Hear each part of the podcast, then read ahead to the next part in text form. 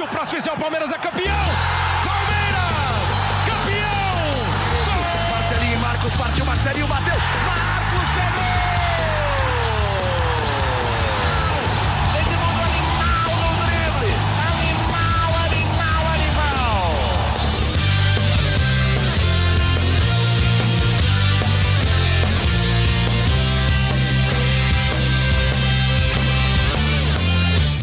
Torcida palmeirense. Aqui é o Henrique Totti. Começa agora a edição 102 do GE Palmeiras, seu podcast semanal aqui no GE. A escala de trabalho não vinha sendo muito favorável para eu apresentar o podcast, mas ele ficou nas mãos, nas ótimas mãos de Fabrício Crepaldi, com essa voz aveludada de Fabrício Crepaldi. Mas o que importa é que eu tô aqui nesta quarta-feira com o Fabrício Crepaldi, o Tociro Neto e o José Edgar, setoristas do Palmeiras no GE, e a gente vai repercutir um pouco desse começo de ano maluco do Palmeiras. Como a gente ainda não falou da goleada em cima do Corinthians na segunda-feira, Hoje é dia da gente repercutir esse jogo histórico. Eu já vou começar com uma curiosidade para o torcedor palmeirense, para alegar um pouquinho o torcedor, mais ainda, né, o torcedor palmeirense. Falando um pouco das goleadas em derbys, que já ocorreram 11 placares de quatro ou mais gols de diferença na história do clássico, sendo nove deles do Palmeiras, dois do Corinthians, e destes 11 já aconteceram cinco 4 a 0 como de segunda-feira e todos do Palmeiras. José Edgar, que estava no Allianz Parque na segunda-feira, é um número expressivo e uma vitória expressiva, né? Primeiramente, boa tarde, Henrique Totti, boa tarde, Ciro Neto, Fabrício Crepaldi, todos os, os ouvintes do GE Palmeiras. Mais que o resultado, uma atuação expressiva da Sociedade Esportiva Palmeiras contra o Corinthians. Né? A gente até deu matéria de repercussão pós-jogo. Faziam quase duas décadas que o Palmeiras não fazia 4 a 0 no maior rival e fez com requintes de extrema autoridade. O, o, embora né, o início do jogo tenha sido equilibrado, o Corinthians tenha até tido chances, né, o Everton fez pelo menos duas boas defesas ali no começo, teve uma bola na trave do Gil. A partir do momento que o Rafael Veiga fez 1 a 0 o Palmeiras foi o senhor do jogo, dominou é. completamente, fez 4 a 0 podia ter feito até 5, 6, e o Corinthians se livrou de sofrer até uma goleada ainda mais histórica Era do que o 4 a 0 né? Tamanha a autoridade do, do, do, Palmeiras após o gol do Rafael Veiga. Eu até perguntei isso para o Abel Ferreira é, após o jogo, né, na coletiva após o jogo, mas para mim, a, coletivamente, em questão de domínio, de exibição até individual dos jogadores, eu vi, eu vi a exibição contra o Corinthians como a melhor do time do Abel Ferreira, inclusive superior ao 3 a 0 contra o River Plate. Aí eu não sei se os amigos concordam. Concorda, Tocira, que tá balançando a cabeça aí, bem-vindo. Concordo, concordo. A, a, a, gente já falou bastante da, do jogo contra o River, a, o grau de importância, né? Uma partida histórica é, em semifinal de Libertadores, isso não, não muda nada. Mas a, a facilidade com que o Palmeiras ganhou do Corinthians chamou muita atenção, né? É, o Palmeiras foi, foi senhor do jogo durante praticamente 90 minutos, sendo que na rodada anterior contra o Grêmio tinha jogado muito bem também, só que só no primeiro tempo, né? No a bola não entrou, né? E a bola não entrou. O Palmeiras acertou três bolas na trave e fez um gol choradinho ali com o Rafael Veiga. Mas eu concordo com, com o Zé. É, Para mim, foi a vitória mais fácil do Palmeiras sob o comando do Abel Ferreira e, curiosamente, no primeiro clássico, né, contra o maior rival. É, acho que ninguém esperava que o Palmeiras tivesse tanta facilidade, principalmente porque o Corinthians vinha de uma sequência muito boa no Campeonato Brasileiro. É, o Corinthians escapou de um, uma goleada ainda mais histórica, que era para ter sido um 6, 7, talvez.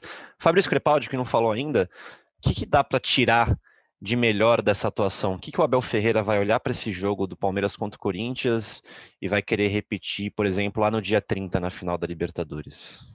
Boa tarde, Henrique Totti, José Edgar, Tociro Neto, todos os nossos ouvintes. Se ele puder repetir tudo, acho que é o sonho dele, né? É o sonho, né? Pegar esse jogo contra o Corinthians e colocar no lugar do jogo contra o Santos. Mas eu acho que ah, tem muita coisa boa, né? Foi uma atuação praticamente perfeita, tirando aquele começo que o Corinthians chegou a mandar uma bola na trave, mas o Palmeiras é, soube criar muito bem, criar muitas chances, o time que jogou para frente, muita movimentação. Então você via é, jogada criada pelo Rafael Veiga, passe do Zé Rafael, o Luiz Adriano se movimentando e fazendo gol. É, o Rony acho que até foi um pouco abaixo dos outros, mas enfim, é um time, um time muito, como eu posso dizer, um time que ele foi muito incisivo o tempo todo. E assim, o Corinthians teve. É, o Palmeiras neutralizou muito facilmente o Corinthians, exceto no, no começo do jogo. Foi um jogo muito, muito produtivo do Palmeiras em todos os aspectos. Acho até difícil apontar um só, porque, como vocês falaram, é, talvez tenha sido o melhor jogo sob o comando do Abel contra o maior rival, num momento que precisava muito, depois da, da derrota para o River e o empate contra o, o, o Grêmio, era um momento que o Palmeiras precisava dessa afirmação e você fazer 4 a 0 no maior rival, da maneira que foi, criando muito mais, sem dar nenhuma chance, mostra que o Palmeiras está totalmente recuperado eh, psicologicamente do, do, da quase tragédia contra o River uhum. e também mostra a força né, de um time bem em todos os aspectos. Tem a preocupação com a questão física, mas isso não pesou. Enfim, é uma, uma atuação, um jogo histórico para o torcedor palmeirense, porque, como você falou, foi quatro e poderia ter sido muito mais. Fazer a mesma pergunta para o Tociro. É, dá para o Abel tirar alguma coisa específica desse, dessa vitória contra o, o Corinthians e levar para o dia 30? O Fábio estava falando aqui, me veio, me veio um Kusevich na cabeça, marcando o Gustavo Mosquito ali, um jogador muito rápido, e me lembra também dia 30 que vai ter dois, vão ter dois jogadores muito rápidos nas pontas também. Você acha que o Kusevich pode estar cavando uma vaguinha aí, mas depois também o Lua jogou muito no último jogo. O que, que você acha? É, o problema é que a concorrência do Kusevich é simplesmente com o Gustavo Gomes, né? Não dá para trocar ele... ali? É, mas é, é, complicado você mexer duas vezes, né? Eu acho. É... é e a concorrência é também com o Luan, né? É, então, porque aí se você tira bem, o né? Luan, né? Né? Se você tira o Luan, teoricamente você, você joga o, o, o Kusevich para outro lado, né? É, é, Perguntei enfim, porque muita gente fala do, do Kusevich nas redes sociais. Muita gente, muita gente. O pessoal, ele, ele, entrou nas graças da torcida. Acho que é muito cedo ainda para. É, é, bom, mas é pra... cedo também, né? É, é isso. Eu acho que ele tem feito é, boas atuações mesmo, concordo com, com os elogios da torcida, é, mas acho difícil ele, ele, ele começar como titular na, na final da Libertadores. Mas eu acho que o Abel. É, acho que é, é, pertinente a pergunta, porque o Abel, com certeza, ele está fazendo é, observações nesse período.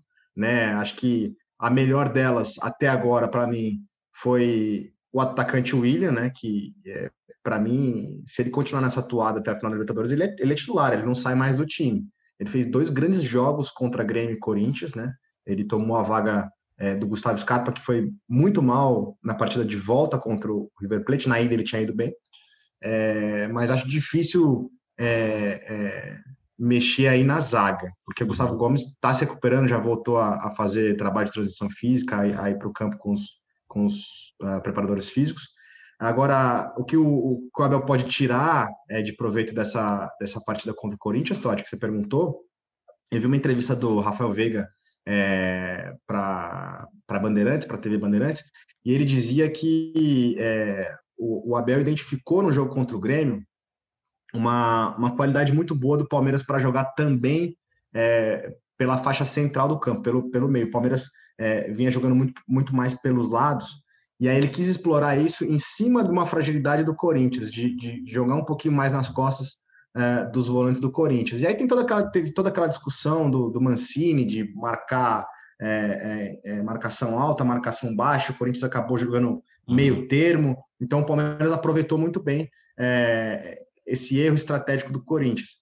Mas ainda nessa entrevista, o Veiga falou é, algo interessante que não é, não grande novidade hoje em dia no futebol, mas que, que mostra o bom trabalho do Abel, que ele está sim montando estratégias diferentes a cada jogo né, a, cada, a cada adversário. Então, é, ele está analisando opções para escalar os 11 que ele vai considerar ideais é, na partida contra o Santos, mas vai, vai ser muito em função é, do que ele acredita que o Cuca vai escalar no Maracanã no dia 30 de janeiro. Não, e até na coletiva dele, ele mesmo fala da mudança tática que ele fez no Palmeiras para anular as jogadas do Corinthians, principalmente pelo meio, a, principalmente a saída de bola. Ele, ele elogia sem citar nomes, mas eu acho que era o Cantilho, por exemplo, que é um jogador que recebe muito bem a bola dos zagueiros, gira e organiza bem o jogo. Então ele diz que povoou o meio, fez uma, uma adaptação tática para neutralizar essa característica do Corinthians que ele considera como fundamental para a criação das jogadas Então, provavelmente, e assim, o Abel ele já falava isso, a gente sabia isso do Abel é, desde antes dele chegar, né? Quando ele estava negociando ali, de entrevistas dele recentemente, falando que ele não tem um estilo de jogo e um pensamento definido. O estilo dele se define a cada adversário, ele adapta o time dele a cada adversário. Ele vem fazendo isso jogo a jogo, é, fez isso contra o Corinthians, ele mesmo deu essa explicação, e aí, como o Tociro falou, certamente contra o Santos ele vai adaptar da melhor maneira, pensando naquilo que o Santos tem de melhor, e aí provavelmente vai haver uma preocupação, principalmente com as pontas do Santos, com o Soteudo uhum. e Marinho, que são talvez as principais peças ofensivas do Santos nesse momento. E aliás, ainda, ainda nessa linha de raciocínio, acho que vale a pena, vale também a gente citar, já projetando o jogo do dia 30, que talvez o jogo do Santos tenha sido um dos jogos que mais encaixaram com esse jogo do Palmeiras, né? O Santos, né, no 2 a 2 o, Santos inclusive mereceu vencer aquele clássico e o Palmeiras teve muitas dificuldades nas pontas. Então, essa é uma observação interessante, porque o Vinha ficou muito exposto naquele clássico contra o Marinho. Na lateral direita, Marcos, eh, na lateral direita também o Palmeiras teve problemas. Então, é uma coisa que tem que se observar com muito, muito, muito cuidado, porque a chave do jogo do Santos é muito pelo, por esses dois jogadores que são os mais desequilibrantes do time, que até concorrem com o Rony e com o Everton ao prêmio de, de melhor da Libertadores, né? Então, é interessante ver essa questão do Abel, inclusive para o jogo de quarta-feira, já que o Bruno Henrique é um cara fundamental nesse time do Flamengo, né? O Flamengo gosta também de usar muito velocidade pela ponta, então esse jogo de Brasília também já vai ser um bom termômetro pensando no dia 30. É só, só um, uma observação sobre esse jogo específico, é, e o Palmeiras sofreu isso também. É, é, ou poderia ter sofrido isso contra o Grêmio na, na sexta-feira passada, o Palmeiras não tinha volante de origem ali naquele jogo contra o Santos, né? Foi, se não estiver enganado, foi a primeira vez que ele, ele escala o Emerson Santos como volante. É, a zaga também o Palmeiras tinha, tinha desfalques, acho que o Gustavo Gomes não, não jogou aquele jogo, foi o, foi o Alan, é, que acabou é, se machucando no, numa saída de bola ali na, no segundo tempo. Então o Palmeiras ainda estava se encontrando. Acho que foi ali, inclusive, que ele começou a ganhar opções para o meio de campo, né? Começou a trabalhar melhor o Emerson Santos, ele tinha testado o Luan já é, em outras oportunidades por alguns minutos. É, o Emerson Santos acabou se tornando um coringa, é, uma boa opção para esse meio campo do Palmeiras. Mas sim, é, é, é, que, é que eu acho que quando o Patrick de Paula voltar, e aí tiver Patrick de Paula, Danilo, Gabriel Menino, e até o Zé Rafael, o Palmeiras ganha muita força de cobertura né, defensiva. E isso foi muito importante contra o Corinthians, porque é, se no duelo, no 1 a 1 ali, é, Vinha e, e, e, Fagner, muitas vezes o, o, o, Vinha levou a melhor, teve só uma, um lance que o Fagner acabou driblando ele e o Vinha fez a falta no amarelo. É, é, o Vinha, em alguns jogos, teve dificuldade, teve muita dificuldade contra o Montiel, por exemplo, e aí não tinha uma cobertura, a cobertura não funcionou acho que quando, quando o Patrick voltar, né, o Patrick não jogou aquele jogo, segundo jogo contra o River, aí o Palmeiras acaba tendo um, um pouquinho mais de força para brigar contra Marinho e Soteldo. Falando em final, então, da Libertadores, não tem como falar da, do pré-final de Libertadores, né? Porque quinta agora, o Palmeiras já pega o Flamengo no Rio, depois domingo tem o Ceará também como visitante, dois dias depois tem o Vasco e São Paulo, aí sim, quatro dias depois, nessa sequência absurda de jogos, pega o Santos na final da Libertadores lá no dia 30. O Abel Ferreira tem falado de gerir a energia, né?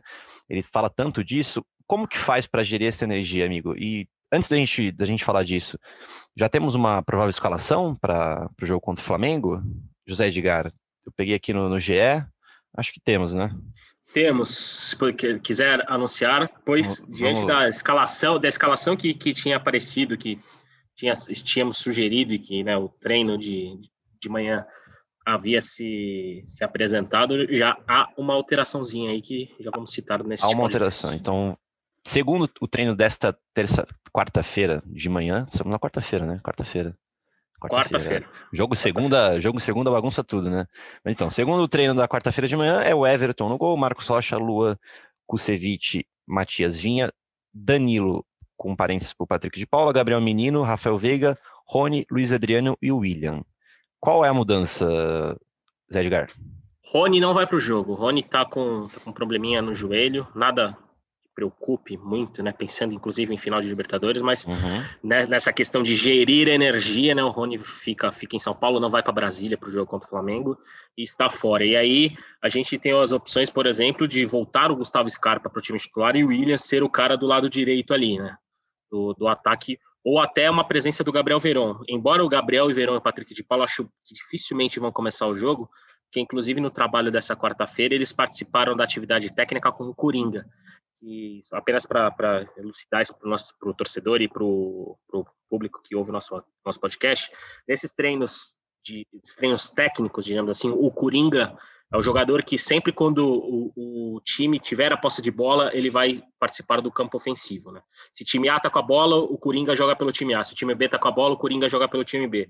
Então é uma função que dentro do futebol as pessoas dizem que exige menos físico, porque você não vai precisar correr para marcar, você apenas vai precisar se posicionar para receber a bola e, e, jogar geralmente com um jogo curto, né? Geralmente esses treinos técnicos, os jogadores podem dar um ou dois toques na bola e, e tanto o Patrick de Paula quanto o Gabriel Verão foram coringas no trabalho de hoje. Então, eles também não estão 100% fisicamente para começar uma partida, e uma partida que promete ser intensa contra o Flamengo. Então, eu acredito que os dois não comecem o jogo. Mas o Rony não vai, nem viaja. E eu acho que projeto que o Gustavo Scarpa possa receber mais uma chance, que, como o Tociro bem disse, a última vez que ele foi titular, ele não foi nada bem no jogo contra o River Plate. Tem uma chance de, de recuperar o jogador, né? O, Também autoestima dele, né? Porque ficou dois jogos fora, jogou muito mal contra o River, de repente pode ter uma, pode ganhar uma oportunidade para tentar, pra perdão, para tentar mostrar a qualidade que ele tem. É, a gente está gravando o podcast aqui por volta de 16 e 30 nesse momento. O Palmeiras já chegou em Brasília. O Palmeiras não divulga né, a lista de, de relacionados. Em Brasília o jogo, né? É. Eu falei, eu falei Rio de Janeiro, mas é em Brasília, foi bom. O Palmeiras acabou de chegar a Brasília e, e o Palmeiras não divulga a lista de relacionados, só, só, divulga aquele vídeo de bastidor, de viagem, mas a informação é de que, é, exceção feita a um ou outro jogador, como o caso do, do Rony, que o Zé é, trouxe informação, Palmeiras vai com, com um grupo forte, com um grupo completo para enfrentar o Flamengo. É, lembrando que a, a, sequência do Palmeiras tem Ceará né, no domingo e na terça-feira é, é tem o Vasco. E aí, depois, a principal, a principal partida, é, simplesmente a principal partida do século para o Palmeiras, que é a final da Libertadores. E, e, e, esse pensamento, isso, que o Tociro trouxe foi, foi bem exemplificado pela entrevista do Luan, né? O Luan, zagueiro, deu entrevista coletiva na, na manhã dessa quarta-feira.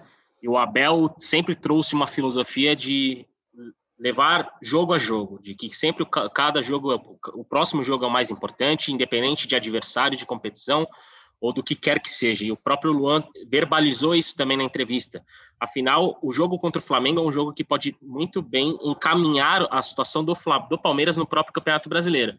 Porque vamos fazer um exercício de um exercício lúdico aqui. Hum. Internacional e São Paulo empatam na noite dessa quarta-feira. E o Palmeiras vence o Flamengo no Mané Garrincha nessa quinta. Hum. Vai ser muito difícil ninguém colocar o Palmeiras como candidato direto ao título brasileiro, porque a distância vai cair para quatro pontos, se não me engano. O São Paulo fica com 58, o Inter com 57 e o Palmeiras iria. E o Palmeiras iria 50. Exatamente. São e Paulo, 3 para o Inter ficaria. 4 contra o São Paulo, sendo que tem um confronto direto pela frente também. Então o Palmeiras vem tirando essa menos, né? distância. Né? E... Exatamente, tem esse ponto também. Ou seja, o, o Palmeiras dependeria das próprias forças para ultrapassar o São Paulo. O Inter não, porque ele já jogou duas vezes com o Inter, inclusive Uh, hoje a gente pode dizer que os resultados contra o Internacional podem afastar um pouco o Palmeiras dessa briga, né? Porque o Palmeiras conquistou só um ponto dos seis possíveis contra o Inter. Mas esse jogo contra o Flamengo é um jogo de quarto e quinto colocado, além né, de, de, colocar o Palmeiras mais próximo da disputa pelo título brasileiro, já pode cravar o time no G4, né? Porque afinal, uma, independente de qualquer resultado da rodada, o Palmeiras se vencer, ultrapassa o Flamengo na classificação. A vitória do São Paulo contra o Inter já meio que deve dar uma desanimadinha, não? Porque o São Paulo iria para 60? Não, o Palmeiras continua com um jogo a menos e um. E um ah, se vencer, vai continuar a mesma coisa. É que ah, assim. Se São Paulo ganha e o Palmeiras perde, aí já Sim. dá uma desanimada. Dá para pensar, Totti. claro, mas tipo, tem um jogo que é 48 horas depois, né? É, é, esse jogo, esse jogo contra. É Ceará contra depois Vasco, é. Ceará, é, esse 48 jogo contra o Vasco. Eu, eu acho que aí, em, um desses dois, ele vai, ele vai poupar bastante, assim, né? Ele vai. Tem que, né? Imagino, né? Então, é uma questão, né? De repente, ele, ele, ele para não tirar ritmo dos caras, ele pode poupar contra o Ceará, né? Numa viagem, é, os caras desgastados, e colocar os jogadores para jogar na terça-feira, porque aí a final é só no sábado. Os caras não ficarem tanto tempo sem jogar. Mas é, é muito, é, é, muito difícil isso, né? É, é questão de estratégia. É que eu acho mais fácil você ganhar do Vasco do que do Ceará, né? Então, um time bem reserva ah, acho que tem mais chances de ganhar do ah, Vasco. Ah, sim, pensando no, na, no adversário, pensando na, no brasileiro, é, sim. Mas, Vasco do Lucha. Ele não vai pensar... Oi? Vasco do Lucha, vai ganhar do Vasco do Lucha? Vasco do Lucha. Mas, por exemplo... Não, só... Diga lá, só, só, ah, rapidinho, por, né, ainda na, nessa linha, nessa discussão. É, eu, eu acho que dificilmente o Abel Ferreira vai colocar um time totalmente reserva. Eu imagino que, por, por exemplo, possam ter mudanças pontuais de quatro, cinco mudanças de um jogo para o outro. por exemplo, contra o Ceará, talvez não, mas contra o Vasco, por exemplo, o Gustavo Gomes tem que jogar. Afinal, ele né, vai, já, ele completa 10 dias de, de ausência aqui no, nesse, no dia 22, né, um dia na sexta-feira é, e que era a, a previsão para o retorno dele. Ele precisa pelo menos de, de, de uma partida para chegar no melhor ritmo possível na final da Libertadores, né? É, o Totti, deixa eu trazer um, um, pensamento aqui de um, de um colega nosso, é, um amigo nosso, um ex-colega nosso. É, semana passada estava conversando com ele, o William Correia, que foi nosso colega de setorismo, inclusive colega de, de empresa. É, ele fez uma observação que eu achei curiosa, hum. que o, o, o técnico é, é meio generalista, mas eu acho que faz, faz sentido, sabe? É, o técnico europeu, e aí tem o um exemplo do específico do técnico português, é, recente foi o Jorge Jesus. Dificilmente você vai é, convencer o cara, principalmente na chegada dele ao, ao, futebol brasileiro na primeira temporada, que é, uma, uma Copa, né, uma Copa Nacional, mata-mata nacional, vale mais do que uma liga né? Porque eles valorizam muito mais uma liga na Europa, né? A liga Faz nacional sentido, é. do que uma, uma Copa. Então, é, talvez por isso também o, o, Abel Ferreira não tenha largado mão é, do Campeonato Brasileiro. Talvez se fosse outro treinador, tinha escalado reserva contra o, o Grêmio, né? depois daquele desgaste grande contra o River. E aí jogou como titular, talvez tivesse poupado um pouquinho contra o Corinthians, não sei. É, mas ele vai de novo com um grupo muito forte para Brasília e aí depois vai ver como é que ele vai é, gerir isso aí, essa, essa questão física nos jogos contra o Ceará e contra o Vasco. De... É, são é, tem, a viagem para Fortaleza e depois o Palmeiras joga, joga em casa contra o Vasco. E convenhamos, nem dá para pensar em final de Copa do Brasil, né? Por enquanto não, é. E deve ser difícil é. para o Abel Ferreira também. Você já pensou? Ele nunca ia esperar que estaria acontecendo o que está acontecendo com ele no Palmeiras hoje. Chegando no, no, meio da temporada, em duas finais, podendo disputar podendo disputar o título do brasileiro ainda, vencendo o maior rival por 4 a 0 acho que, sei lá, nem nos, nos melhores sonhos do Abel Ferreira ele esperaria isso, e talvez por isso ele possa estar com essa, com essa vontade de, de tentar levar tudo, né? Não sei. Fafis ia falar alguma coisa antes? Não, eu ia falar sobre essa história que o Torciro falou, é verdade, tanto que ele mesmo diz que ele nem sabia que eram dois jogos na Copa do Brasil. É verdade. Ele falou que se surpreendeu com o fato de ser uma eliminatória de mata-mata na Copa do Brasil. Ele ainda fala: vocês gostam de jogo aqui, porque é, Copa é um jogo só. Então, é. eu, eu concordo com, essa, com esse pensamento que o Torciro trouxe, que na cabeça dele, muito provavelmente, assim, passou a se dar uma. Aqui tem uma importância maior do que na Europa, já começa porque na Europa a Copa é, ela dá a vaga para a Europa League, ela não dá para a Liga dos Campeões e aqui a Copa do Brasil dá a vaga para a Libertadores. E tem a questão financeira que a Copa do Brasil dá uma premiação absurda, muito maior do que nos outros competições, é. então se leva em consideração isso. Mas como satisfação pessoal de busca pelo título, eu imagino, como o Tociro falou, que, que para o Abel seja mais importante ganhar o Campeonato Brasileiro do que a Copa do Brasil. Aliás, o Abel que persegue o primeiro título da carreira, né, gente? É bom lembrar isso também. E, e pensando financeiramente no custo-benefício para o Palmeiras, vale muito mais a pena ganhar uma Copa do Brasil com 15, 16 jogos, ou nem isso, e faturar mais de 60 milhões de reais do que ganhar o Campeonato Brasileiro com 38 rodadas, que o elenco gasta muito mais e muitas vezes acaba até atrapalhando, por exemplo, o Palmeiras pensando em Copa Libertadores. Torcida, ia falar alguma coisa? Não, não é, é, boa parte da torcida do Palmeiras, eu acho que já tinha, ao contrário do Abel, já tinha entregado, né? No brasileiro, ah, não, vamos, vamos poupar e tal. Só que aí quando você começa a ganhar e fazer bons jogos e ver que as coisas estão correndo bem, é, o, o Fácil usou a palavra de satisfação ali, que eu acho que é isso, né? É, é claro que é, ser campeão de qualquer coisa é, é, é legal para o torcedor, né? É, com certeza, se o Palmeiras for campeão da Copa do Brasil, a torcida vai comemorar muito, lógico. Hum. só que eu acho que na, nas circunstâncias atuais, quando começa a ficar uma, quando começa a existir novamente uma possibilidade de principalmente de ser campeão é, em um campeonato em que é, o São Paulo, um dos maiores rivais, já foi dado como campeão por muita gente, é, começa é a criar pega, uma... né? É, é, eu acho que para o torcedor pega bastante isso, nessa coisa da, da satisfação. Putz, talvez, é, vamos lá, se, se, se desse para escolher aquela, aquele exercício, é, nossa, tem certeza que vai ganhar um dos dois. Qual você quer agora? Você quer o brasileiro ou quer a Copa Brasil? O cara vai falar brasileiro porque vai tirar o título de São Paulo, né? Justo. Acho que tem, tem um pouco disso também. E acho que tem também um pouco do torcedor afastar um fantasma de que o Palmeiras diríamos que perdeu um campeonato brasileiro em circunstâncias parecidas, né? Mas 2009 ainda é muito vivo na, na cabeça do torcedor palmeirense, que foi um campeonato brasileiro. O Palmeiras tinha até um, conforto na liderança, né? Uma gordura que o São Paulo pode se assemelhar com a gordura que São Paulo acumulou em 2020 e o Palmeiras acabou perdendo o título, inclusive para o Flamengo. E agora o Palmeiras está na situação contrária. O Palmeiras é o time que está subindo, é o time que está evoluindo, é o time que está chegando ali, como diria meu avô, no cangote do rival. Hum. então, para o torcedor, o gostinho de ganhar um título brasileiro, tirando do rival, é, com possibilidades matemáticas muito contrárias, pô, a satisfação acho que seria gigantesca talvez até maior do que ganhar a Copa do Brasil em cima do Grêmio. É, de fato. Voltando para a final da Libertadores, aliás, Aliás, só, só uma observação, falar, Totti. Só uma observação, Totti. É, segundo o matemático Tristão Garcia, hum. hoje, 16 horas e 44 minutos da quarta-feira, dia 20 de janeiro de 2021, Palmeiras tem 6% de chance de ser campeão brasileiro de 2020. Olha lá, tá aí a, tá aí a matemática, então 6%. É, eu, eu não sei se. É, acho que você já tiveram a oportunidade de, alguma vez na vida, ligar para o Tristão Garcia, né? Já tive. É, ele, é, ele está entre as pessoas que mais falam no mundo em uma ligação de telefone. É, só queria fazer esse pequeno adendo, porque foram muitas. Trabalhando no lance, tinha sempre lá o é, a, a, probabilidade de título. Puta, aí tinha que ligar para o Tristão Garcia. Ah, pode separar 40 minutos do, do, seu tempo que o Tristão vai ficar falando. Um abraço para Tristão Garcia, este famoso era matemático. Ô, Fábio, isso aí era até pegadinha com, com quem começava, assim, né? É, eu, eu, passei, eu, passei, por né? isso, né? Eu passei por isso no site. Você passou por isso? Mano? Vocês mandaram é, ligar para ele. O Tristão é um cara bem gente boa e tal, mas realmente gosta, hein? Gasta Gosta da resenha. Gosta Gasta da resenha. Saliva, Tristão Garcia. Não, ele não é nada Tristão, né? Porque ele fala, fala com, com alegria, com ênfase. Cristão gosta de falar.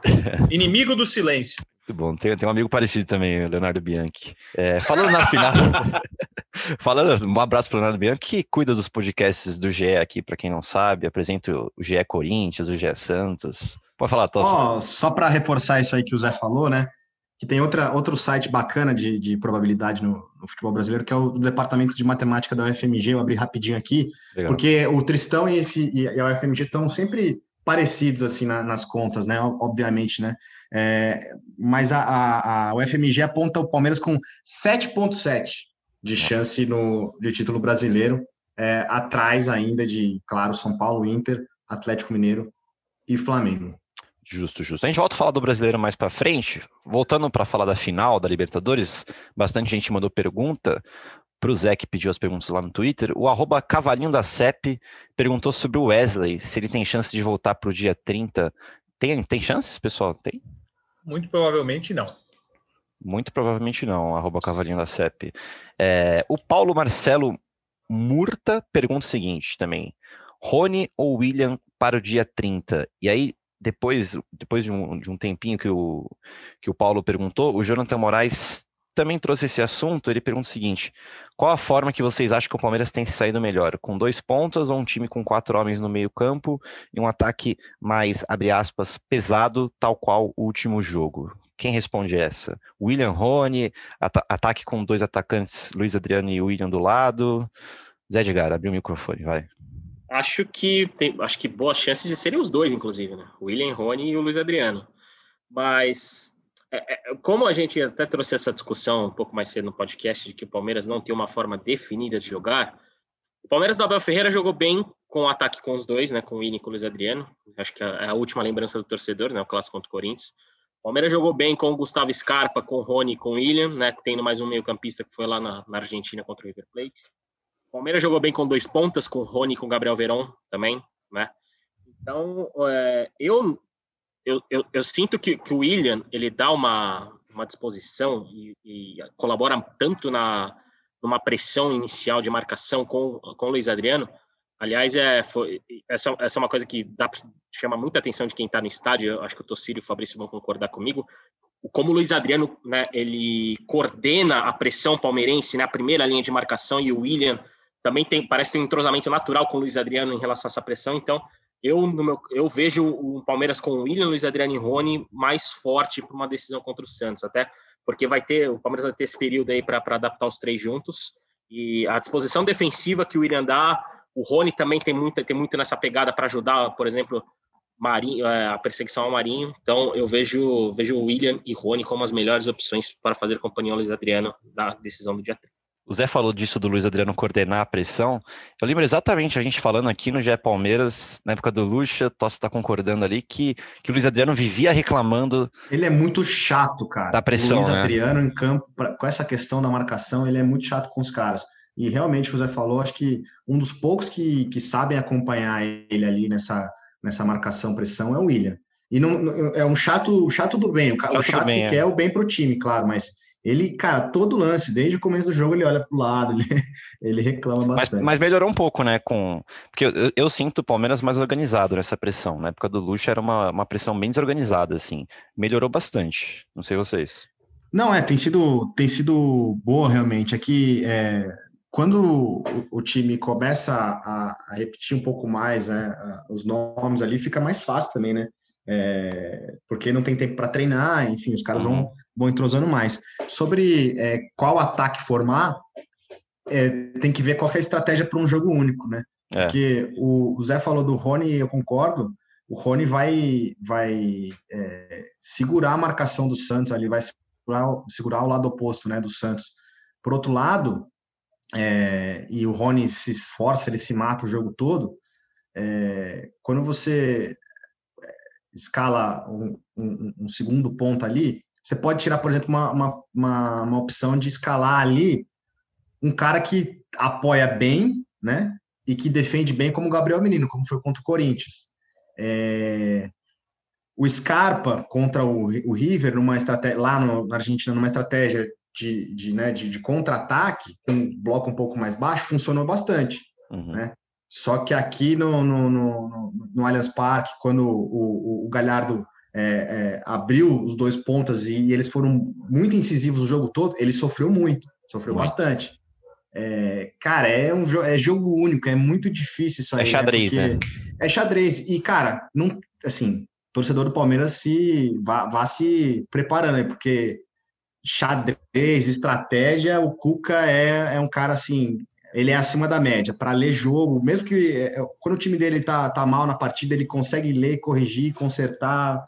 É, eu me lembro bem, quando, na outra passagem, na passagem anterior do Santos, pelo Santos, em 2018, no Brasileiro, o Palmeiras estava fazendo 2 a 0 se eu não estiver enganado, né? E é, Palmeiras do Felipão, é, 2018. E o Cuca mexe no intervalo, ele mexe e assim, ele acaba com o Palmeiras, busca um 2 a 2 o Palmeiras só ganha aquela partida num, numa falha, numa cobrança de falta do Vitor Luiz. É, Isso aí. quem era, quem era Dudu, o goleiro. Dudu e Edu Dracena fizeram os dois primeiros gols, aí é. o Copete... Nossa, quem o que é Cuca, ele lê muito bem o adversário, assim, lê muito bem o jogo. Então, é, vai ser um bom duelo de, de estrategistas ali. E o Pituca é, foi expulso nesse jogo. E Cuca. E Cuca. Foi expulso Não, e... o Cuca? Foi o Pituca. Ah, o Pituca. E uma dica pro, até para o time do Palmeiras tal é assistir o Gambito da Rainha, né? É, antes, da, antes da final, que é, para aprender bastante sobre xadrez. Mas serei sucinto ao dizer que se o William continuar jogando como está jogando nessa sequência aí de dois jogos, pelo menos, não tem como tirar ele do time, porque ele está jogando demais em, e aí não só na produção ofensiva, também na marcação, na entrega, é. na maneira como ele recompõe, como ele ajuda o setor defensivo. E o Gustavo Scarpa vinha em baixa, né? Depois daquele jogo, ele foi péssimo no jogo contra o River, já não vinha produzindo tanto assim antes. E então eu, assim, as coisas ainda faltam o quê? 10 dias? São três jogos, mas eu apostaria no William nesse momento, porque é, é o cara que está tá jogando muito ali no ataque. Boa, Fafs. Então, para finalizar esse assunto Libertadores por enquanto, o Thierry mandou uma pergunta interessante aqui no Twitter. Ele pergunta o seguinte: vocês poderiam comentar sobre a distribuição de ingressos para a final, sobre como vai ser isso, etc. O arroba Ocupa Palestra lançou uma nota muito interessante no Instagram sobre isso. É, eu estava acompanhando isso no Twitter, viu Ocupa Palestra postando sobre, sobre esse sobre esse problema, problema não, né? Sobre os 150 ingressos para a final. É, eles falam que, que o Palmeiras podia se preocupar em, em disponibilizar determinados ingressos para torcedores significativos do Palmeiras, eles dão um exemplo daquele, daquele grupo quilom, daquela família quilombola que é torcedora palmeirense, que o GE fez matéria. É, Zé, Zé Edgar, você que está com a informação, como, como que anda isso dos 150 ingressos que cada time vai ter para a final da Libertadores? Bom, sobre em relação aos, aos ingressos do Palmeiras para a decisão da Copa Libertadores, a gente pode dizer que 77 dos 150 já tem destino, né? É, jogadores e comissão técnica vão ter direito a 75 desses 150 ingressos. E aí, obviamente, cada jogador e cada membro da comissão técnica vai passar o nome do parente, do amigo, da de quem gostaria de, que estivesse presente no Maracanã. E sobre torcedores símbolos, o Palmeiras fez um convite formal já para Silvia e para o Nicolas Greco, né, que são os torcedores do Palmeiras que ganharam o prêmio de fã da FIFA, né? Dois torcedores símbolos do Palmeiras, do Palmeiras nos últimos anos. Os dois receberam convites e estão na lista desses uhum. 150 convidados do Palmeiras para a decisão da Copa Libertadores. Nenhum torcedor símbolo a mais, né? Por enquanto. Por enquanto não. Por enquanto não, não há definição de como o Palmeiras vai proceder isso. Por exemplo, o Santos Santos abriu, né, é, uma parte desses 150 ingressos para torcedores, para sócios. Palmeiras ainda não, não, não definiu como que vai ser o resto dessa distribuição, porque afinal, né, já há menos da metade dos convites uhum. para o Palmeiras. E nessa, obviamente, deve, deve poder a diretores, a membros de, de conselho, a patrocinadores. Então, né, há muita gente envolvida para pouca vaga. Vamos, vamos ver nos próximos dias, a gente deve ter alguma definição, mas eu concordo totalmente com os torcedores, por exemplo, a família quilombola seria simbólico que estivesse com o Palmeiras na, na decisão da, da, da, Libertadores e também outros torcedores antigos, enfim, é, são poucos espaços, mas o Palmeiras podia, podia aproveitar bem porque é um momento histórico do clube e são poucos privilegiados né, que estarão lá no Maracanã no dia 30. Tociro Neto, quero sua opinião sobre isso. É, eu acho que ao convidar é, a Silvia e o, o, Nicolas, né, o Palmeiras, de certa forma, ele acaba é, tendo é, dois representantes ali que tem, que tem sido presença frequente, né, constante né, nos eventos do Palmeiras nos últimos anos, aí, nessa caminhada vitoriosa dos últimos anos. É, com tão poucos ingressos assim, vai haver discussão de qualquer forma, né? Uhum. É, eu fico imaginando por exemplo, as famílias dos jogadores, né? Porque é, tem jogadores, por exemplo, que, que, que tem familiares que são torcedores do Palmeiras mesmo. Né? O caso do, do, do Rafael Veiga, por exemplo. Sim, é. Rafael Veiga tem pai, irmão palmeirenses, né? É, é, e aí cada um, não sei, cada um vai ter direito a quantos ingressos? Um ingresso? E quem é que vai? É, cara, é uma, uma situação muito difícil é, que acho que tem que ser tem que ser compreendida, mas que bom, que, que bacana que o Palmeiras, no mínimo, tenha é, escolhido ali é, o Nicolas, né?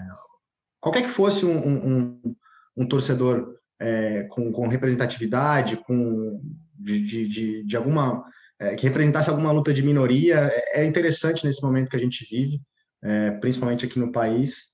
Mas é, é difícil, cara. É difícil porque muita gente vai sair chateada ali é, por não ter tido essa oportunidade de ver uma partida histórica. Né? É, por exemplo, são, são 73 coisa... que sobraram, com os 77 que já são. Dá, dá para ir mais, mais torcedor simbólico, eu acho. Por, por exemplo, o Palmeiras é que aí tem, tem, uma questão muito, tem uma questão que também é, é a questão política de clube, né, de é. conselheiros, de funcionários. Cara, a, quer, quer gente mais merecedora que, que funcionário, né? que funcionário da academia de futebol, Não, é, com certeza. os caras do clube. Então. Mas será que vai- esses caras vão uma- também? Será que não vai estar cheio assim? de, de- não- Será que não vai estar cheio de diretor lá do clube? Ah, É, com, então. com certeza, com certeza é, vai ter conselheiro, com certeza vai ter, vai ter dirigente. É, esse, é- esse é o meu ponto. Esses caras, queira ou não, esses caras também é, é, dão a vida, entre aspas, ou participam de alguma forma é, dessa conquista, né? Então, acho que é, é, é difícil falar em justiça agora numa distribuição de ingresso, é complicado. Justo, justo. Fabrício Crepaldius. Eu não tenho opinião formada. É, eu só eu daria é, alguns ingressos para ficar uma sugestão para profissionais de saúde palmeirenses que fizeram o que fizeram aí, vem fazendo no combate à pandemia. Legal, Acho hein? que seria uma homenagem muito justa. É, obviamente tem médicos e enfermeiros que fazem parte do, do Avante, enfim. Então eu eu iria, eu daria alguns ingressos para. Acho que ninguém mais do que essas pessoas merecem homenagens é, nesse, nesse ano, né? Essa temporada, nessa temporada, do que esses profissionais de saúde. E como o Tociro falou, eu acho que seria legal também é, valorizar as pessoas que fazem o dia a dia desses jogadores. Então, a cozinheira do CT, o cozinheiro, é, esse pessoal que trabalha ali e que é importantíssimo para o Uhum. dia a dia dos jogadores, mas que ninguém dá a mínima.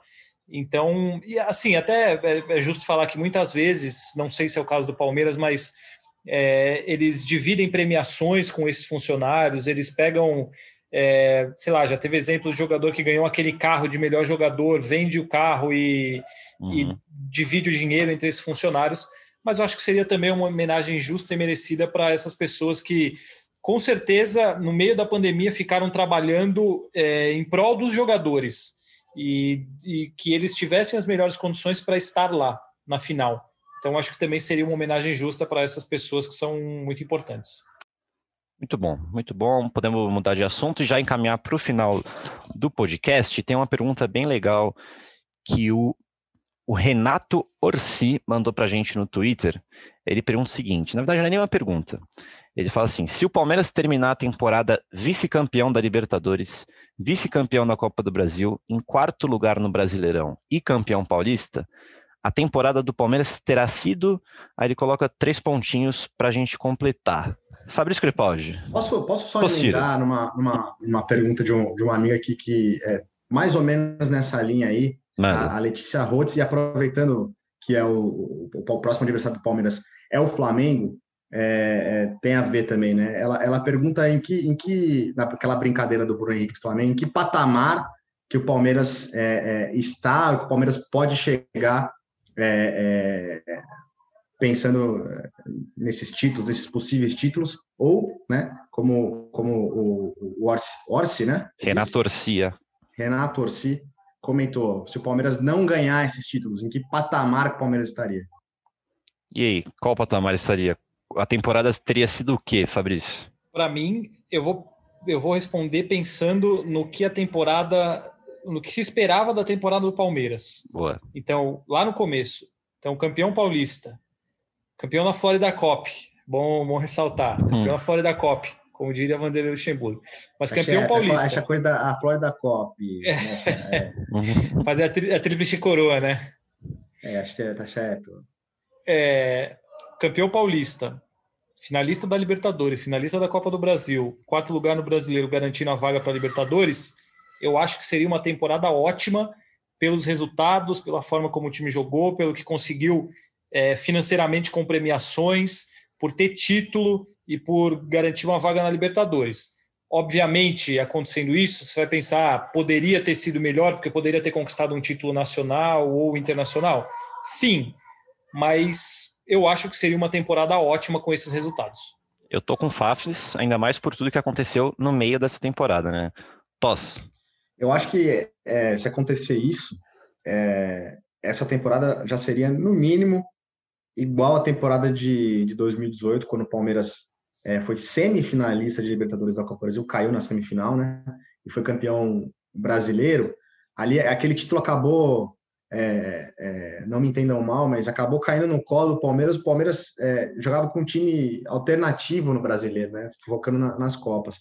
E esse e com um time muito é, é, com muito investimento, né? Esse ano o Palmeiras é, fez só duas contratações no começo do ano, depois vieram os zagueiros, né, o Kusevich, o Alain Pereur e também o Breno Lopes, mas investimentos muito menores do que nos anos anteriores. O Palmeiras investiu muito na base. Uhum. Para mim, como, como o Fabrício falou, já é uma temporada ótima, né? no mínimo ótima. Se o Palmeiras ganha, e aí eu vou dizer, se o Palmeiras é, ganha uma Libertadores, por exemplo, já passa a ser a, a, maior temporada do Palmeiras no século. Né? Ganhar um título em cima do, do maior rival, um título paulista e uma Libertadores, já, já para mim, é, com certeza seria a principal temporada do século. Zé Edgar. Assino que os amigos falaram. O Palmeiras, se a gente for analisar, há três meses atrás, o Palmeiras não tinha nenhuma perspectiva de qualquer sucesso na temporada. O torcedor palmeirense já estava muito satisfeito que tinha vencido e libertado um fantasma contra o maior rival no Campeonato Paulista. É, a chegada do Abel Ferreira revolucionou tudo e, e subiu a barra também né, da, da, avaliação da temporada palestrina.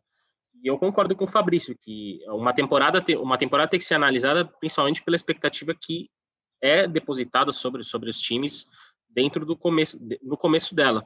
E eu acho que vale tanto para Palmeiras quanto para Santos, que são temporadas ótimas dos dois times. Verdade. É, porque, porque o, o Santos perdeu o Jorge Sampaoli, o Palmeiras, é, o Palmeiras entrou para 2020 para é, impor uma nova política dentro do clube, né? Que os grandes investimentos cessaram, o único grande investimento foi o Rony, e foi um grande investimento mesmo, né? Mais de 6 milhões de euros. Uhum. Mas o Palmeiras olhou muito mais a base, o Palmeiras queria criar uma identidade, que foi uma frase repetida pelo Gagliotti no ano inteiro, e principalmente depois da saída do Vanderlei Luxemburgo.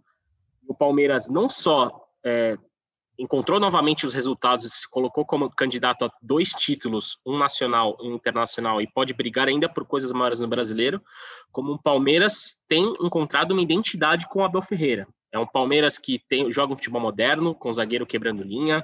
É um Palmeiras que consegue marcar tanto o bloco baixo como pressionando o adversário. É um Palmeiras mais organizado e um Palmeiras que as grandes peças têm se destacado individualmente por conta do coletivo. Então há um norte muito visível nesse time do Palmeiras e, e eu tenho grande expectativa para ver como o Abel Ferreira vai trabalhar com mais tempo. Então, independente de resultados ou não, se vier título ou não, eu considero a temporada do Palmeiras muito boa e pode ser excelente e, como, e pode terminar como uma temporada histórica, se vier Copa Libertadores, se vier a Copa do Brasil Brasileiro, se vier os três ou dois. E lembrando que se ganhar a Libertadores tem Mundial, então pode ser talvez a maior temporada da história do Palmeiras. Né? A gente tem que, tem que destacar que essa é uma possibilidade. E de ser a maior temporada da história ser uma boa temporada são alguns jogos ali, são alguns minutos que vão resolver. Mas, de qualquer forma, por tudo que, que, que a gente apresentou nesse podcast, acho que a gente pode falar que se não vier taça, o torcedor palmeirense pode ficar muito orgulhoso do que os jogadores fizeram em 2020. É isso, então. O Breno Almeida, um querido ouvinte nosso, mandou uma mensagem no Twitter que acho que, assim, embaixo de tudo isso que a gente falou, ele mandou o seguinte: lá no meio de 2020, eu participei do programa um pouco cabisbaixo, desiludido, sem esperança com o time de luxa. Hoje a torcida do Palmeiras vive um momento mágico, duas finais de Copa, goleada no rival. Que momento. Aí eu perguntei, eu fiz a mesma pergunta que eu fiz para vocês aqui para ele e ele assinou embaixo. Ele falou: Totti, para ser bem sincero, eu sou bem racional em dizer que não seria o fim do mundo. Partindo do princípio que o grupo de fato encaixou a partir da chegada do Andrei Lopes e posteriormente do Abel Ferreira, eu vejo que é um período muito curto para obter os resultados que temos. Então seria triste, mas não seria uma catástrofe. Provavelmente o início de uma construção de um belo trabalho que eu creio que ainda está por vir. Legal, boa mensagem do Breno. Valeu, Breno, pela participação de sempre. E eu vou encerrando a edição 102 do GE Palmeiras por aqui. Valeu, Zé, valeu, Tossa, valeu, Fafis. Lembrando que o Palmeiras vai até Brasília, já está em Brasília, vai encarar o Flamengo em Brasília nesta quinta-feira, às 19 horas, com transmissão do Premier para todo o Brasil e tempo real aqui no GE. A gente volta antes do confronto com o Ceará no domingo. Valeu a todos pela audiência, obrigado a todos que mandaram perguntas e partiu Zapata. Partiu Zapata, sai que é sua, Marcos! Bateu para fora!